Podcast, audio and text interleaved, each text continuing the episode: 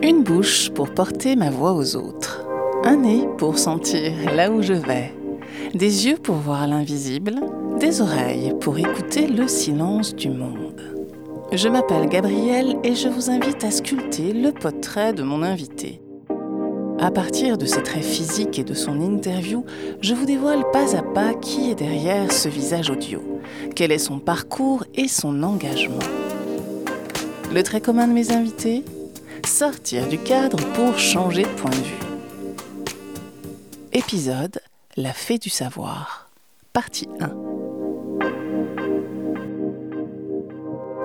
Rencontre avec une youtubeuse qui aime les livres et l'écriture. Mon invité me donne rendez-vous dans un salon du livre, justement, où elle signe autographe sur autographe. Je m'installe en craignant une petite fatigue de fin de journée dans la voix de mon invité. Elle arrive, tout feu tout flamme, joyeuse avec un humour aiguisé et décalé. Cette énergie presque enfantine me fait rentrer dans sa danse, car mon premier regard posé sur sa silhouette est celle d'une belle danseuse égyptienne. Dernière année de maternelle, je découvre la mythologie grecque, tellement passionnée que quand mon premier frère naît, mes parents voulaient pas savoir si c'était un garçon ou une fille. Et donc quand je découvre que j'ai un petit frère, bah, j'annonce à la terre entière que mon petit frère s'appelle Télémaque. Et donc, euh, arrive le, primaire, je découvre, là j'avoue, je ne sais plus comment, mais l'archéologie, je dis, oh, trop cool. Donc je, serai auteur et archéologue sur la Grèce, sur la mythologie grecque. Et puis en sixième, je découvre l'Égypte au programme, je dis, oh, trop bien. Alors ça sera l'Égypte en numéro un, la Grèce, la mythologie grecque en numéro 2. Et en cinquième, ben, je découvre Pompéi, je dis, pour Pompéi en numéro 3. Quand j'étais petite, pour, pour, moi, le livre, vraiment, c'était la porte vers le rêve. Euh, voilà, c'était rêver à d'autres choses, c'était voyager, il y avait de l'aventure. Il faut se méfier des apparences, surtout avec mon invité. La belle danseuse égyptienne s'avère plutôt être une casse-cou. Aventurière, elle part à la rencontre de l'invisible, qui n'est autre que sa source de vérité pour comprendre le monde qu'elle enjambe à grands pas. Avec ses mots ciselés, rapides comme l'éclair, précis, elle s'agrippe au flanc des montagnes pour transmettre tout autour d'elle ce qu'elle voit, ce qu'elle trouve en chemin. Alors par exemple en Égypte, vous avez euh, une montagne qu'on appelle la montagne Thébène, donc elle se situe sur la rive qui est en face de Luxor, et c'est dans cette montagne qu'on va trouver la vallée des rois, la vallée des reines, la vallée des nobles, le village des artisans qui ont construit euh, et décoré ces tombes. Et puis il y a finalement un côté moins connu, parce que ça ce sont des sites, on va dire, touristiques. Jusqu'à il y a peu de temps, elle était encore accessible, donc aujourd'hui elle est interdite. Ce qui est génial, c'est que euh, on sait qu'il y a des graffitis, il y en a beaucoup qui ont été répertoriés. J'en ai découvert à ma petite échelle plusieurs, donc ça c'est quand même super. Quoi. Quand on des traces comme ça de hiéroglyphes, des, mots par-ci par-là dans, dans la roche qui ont 3000 euh, ans quand on tombe aussi sur des tombes euh, qui vont être des tombes euh, inachevées, qui de fait ne font pas partie des, circuits touristiques. Mais donc ça, ça me plaît bien. Et puis j'avoue que moi, j'adore faire de l'escalade en freelance. Donc vraiment, je vois une paroi, j'ai envie de monter, je monte. C'est voilà, le chemin peut-être un peu compliqué, mais quand on arrive là-bas, c'est waouh. Amandine Marshall, docteur en égyptologie, archéologue, auteur, s'adresse à tous les publics et casse l'image parfois stéréotypée de l'Égypte pour faire de la vérité scientifique une histoire encore plus magique que celle de notre imaginaire pour les Égyptiens, ce qui représentait une valeur magique. Et donc, de fait, ce qui représentait peut effectivement arriver. Par exemple, on a retrouvé des, euh, sandales euh, dans la tombe de Toutankhamon. On a la représentation des ennemis qui est en fait euh, figurée au niveau bah, de la, la, plante des pieds du roi. Chaque fois que le roi marchait, il écrasait la représentation des ennemis, qui par ailleurs sont figurés dans une position vraiment de prisonnier. En fait, la magie fait partie intégrante de la civilisation égyptienne. On va penser aux amulettes, mais une nouvelle fois, c'est aussi pour ça que j'ai fait une vidéo comment bien choisir son amulette en Égypte ancienne.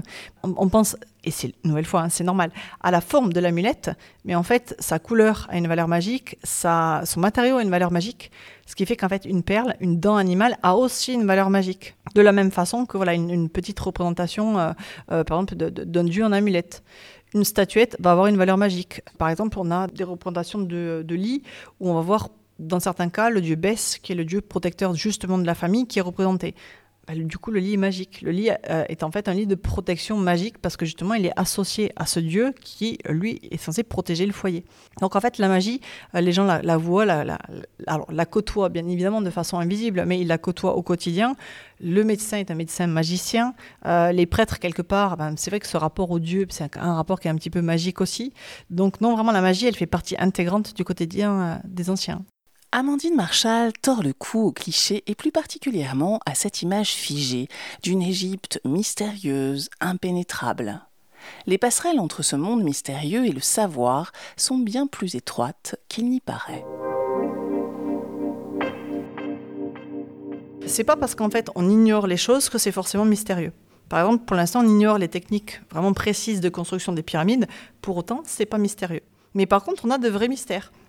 Voilà, dans une prochaine vidéo sur les toutes premières momies égyptiennes, qui sont en fait des momies partielles, qui ne sont pas des momies complètes, on a pour le coup un vrai mystère. On est aux alentours de 3600 avant Jésus-Christ. On est dans un cimetière où on n'a que des euh, corps de femmes qui ont été partiellement momifiés. Pour autant, ce n'est pas toutes les femmes qui sont concernées. Donc déjà, pourquoi des femmes, pas les hommes, pas les enfants? Elles sont momifiées partiellement au niveau de la mâchoire, au niveau des mains. Pourquoi la mâchoire Pourquoi pas la tête? Pourquoi les mains Pourquoi pas les pieds? On est à une période où l'écriture n'existe pas encore. On n'aura jamais de réponse. Ça, c'est mystérieux. Pourquoi Ramsès II, on lui voit ses cheveux Voilà. Les autres pharaons, les autres momies, de façon générale, on les recouvre entièrement de ce qu'on appelle la résine noire. Pourquoi lui, on n'a pas badigeonné ses cheveux? Ça nous permet de voir qu'il était roux. Bah, les autres, on ne sait pas. Pour les pyramides, pour l'instant, on n'a pas d'explication, mais un jour ou l'autre, on en aura. On a découvert il y a une dizaine d'années des papyrus sur les bords de la mer Rouge qui nous parlent justement euh, de euh, blocs qui était acheminé vers la Grande Pyramide.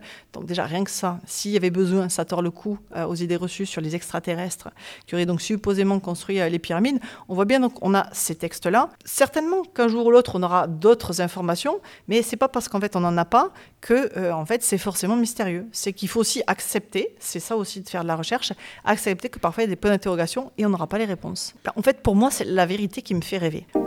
Mots après mots, à l'allure d'un cheval au galop, je rentre dans son aventure sans fin.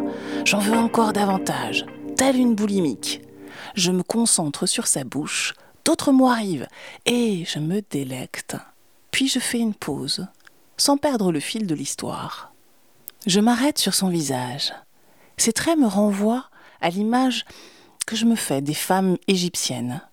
Elle est brune, grande, fine, aux yeux noirs et en amande. Amandine Marshall est un mythe ou une réalité?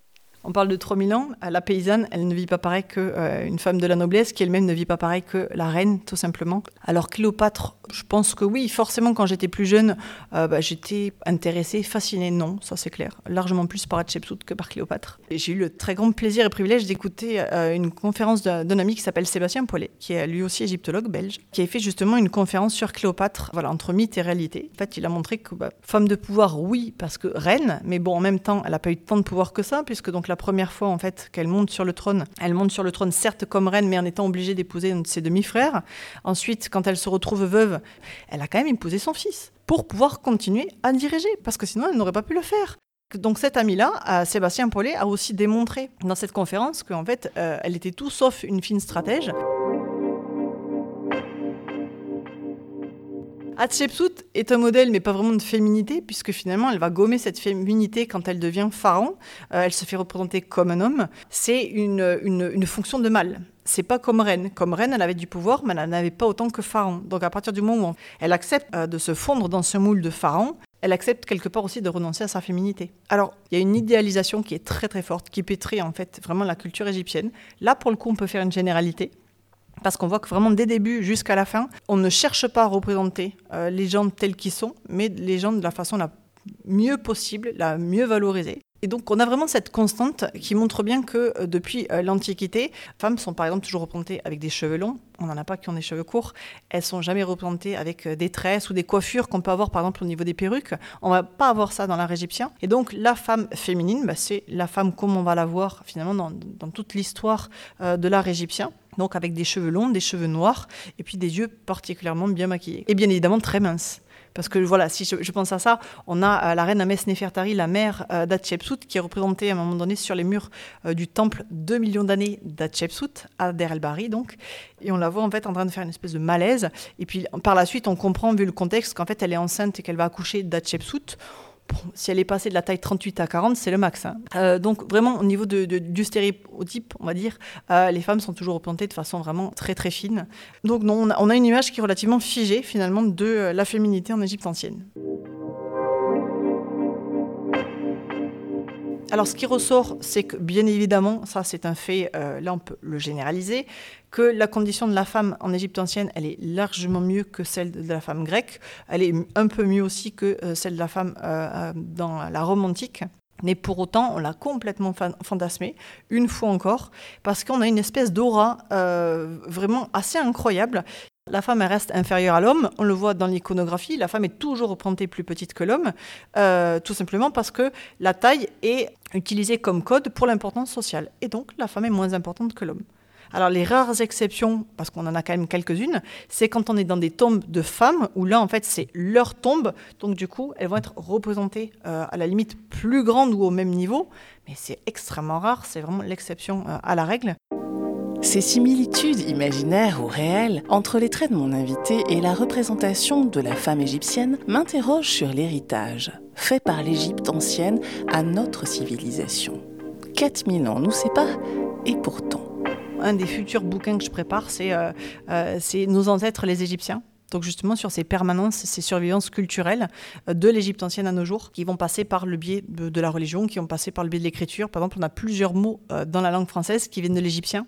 Alors le mot ébène, le mot oasis, le mot papyrus, c'est le mot sac, le mot nénuphar. le prénom Suzanne.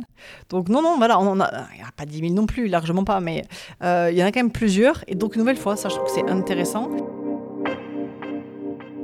le livre des morts, un papyrus que les Égyptiens appelaient en fait le rituel pour sortir à la lumière. On va indiquer, on va lister tout ce qu'on n'a pas fait et qui était considéré comme mauvais. Et c'est exactement en fait ce qu'on va retrouver dans l'étape de la loi de Moïse avec les dix commandements. Ça, typiquement, c'est vraiment un héritage qu'on a de l'Égypte ancienne. C'est la fin de cette première partie de Podtrait consacrée à Amandine Marshall, docteur en égyptologie, archéologue et auteur d'une trentaine de livres, créatrice de la chaîne YouTube Tout en Catube. Avec ce cursus impressionnant, je me demande si la magie n'y est pas pour quelque chose quand même. Toute petite, mon invité décide d'écrire, d'être ce qui la passionne et d'y parvenir. Fort heureusement, le seul vœu qui reste inexaucé pour elle est celui du prénom de son petit frère Télémaque. Cette potion magique, celle de la connaissance, elle la saupoudre un peu partout. Ce qui me touche, c'est cette envie d'aller vers les autres, sans barrière, sans carcan, avec une vérité parfois dérangeante pour certains égyptologues. Tout en repoussant les idées reçues sur l'Antiquité et l'Égypte ancienne, Amandine Marshall incarne les traits parfaits de la femme égyptienne. Et ça, j'adore ce paradoxe. Elle fait de la vérité scientifique son rêve et de sa franchise sa nature profonde. Dans le second épisode, nous rejoindrons notre aventurière sur un site archéologique d'une fouille, puis nous retournerons à l'école. Pas sûr que nos petits écoliers échangeraient leur place avec leurs camarades de l'Égypte ancienne. A bientôt pour le second épisode de Pod avec Amandine Marshall, accompagnée de Gabrielle avec deux ailes.